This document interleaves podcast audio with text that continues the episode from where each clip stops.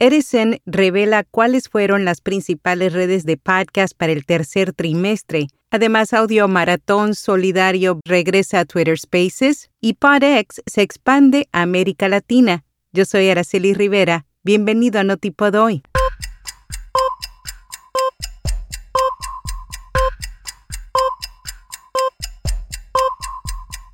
Notipod hoy. Un resumen diario de las tendencias del podcasting. El audio cristalino de nuestro podcast diario Notipod hoy es producido con Hindenburg. Oír es creer. Prueba la herramienta de reducción de ruido de Hindenburg gratis durante 90 días y recibe un 30% de descuento en una suscripción anual. Detalles en las notas.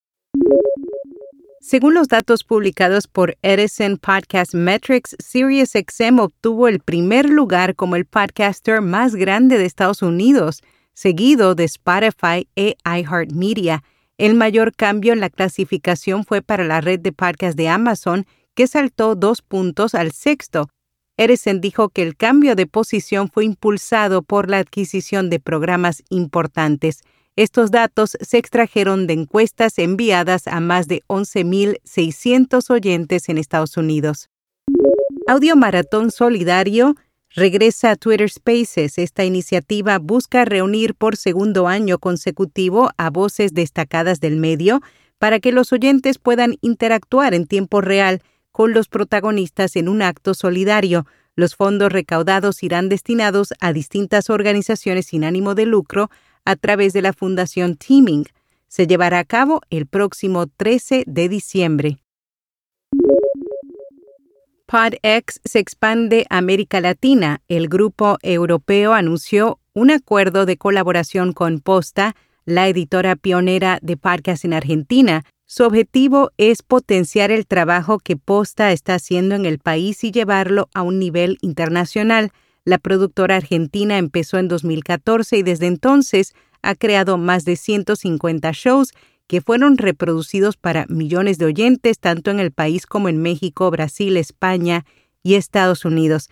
En estos nueve años, la compañía creció y se profesionalizó, y ahora con esta inversión por parte de Padex tendrá más oportunidades a futuro. Por su parte, Padex lo que busca es sumar productoras de podcast de distintas partes del mundo para potenciarlas y hacerlas crecer. El director ejecutivo de Amplify Media, Steven Goldstein, analizó diversos estudios e investigaciones realizadas este año para conocer qué sucedió y qué viene para el 2023. Dice que la escucha de palabras habladas aumentó y gran parte de su crecimiento provino de la demografía más joven.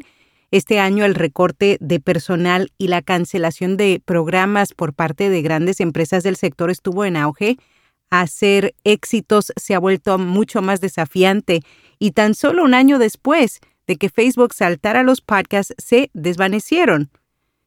YouTube se ha convertido en una plataforma importante para podcasts y con más personas viendo podcasts podría tener sentido que TikTok se esté preparando para lanzar una aplicación de podcasting. Por último, comparte que la competencia está cambiando. Hubo menos podcasts nuevos en 2022. Existe un Spotify Wrapped para podcasts. Durante el año, Spotify experimentó un aumento de más del 50% en el consumo de podcasts, al igual que Wrapped for Artists, Podcaster Wrapped de Spotify recopila todas las estadísticas principales para los creadores. Ahora los podcasters pueden encontrar cuántos minutos de contenido nuevo generaron este año, los momentos en que la audiencia alcanzó su punto máximo y nuevas perspectivas sobre el comportamiento de los fans. YouTube agrega doblaje de audio automatizado en otros idiomas. La plataforma ha anunciado una variedad de nuevos ajustes y actualizaciones bastante significativas. Entre una de ellas destaca A-Loud, un nuevo sistema automatizado que permite tomar un video en inglés de YouTube y traducirlo a otros idiomas.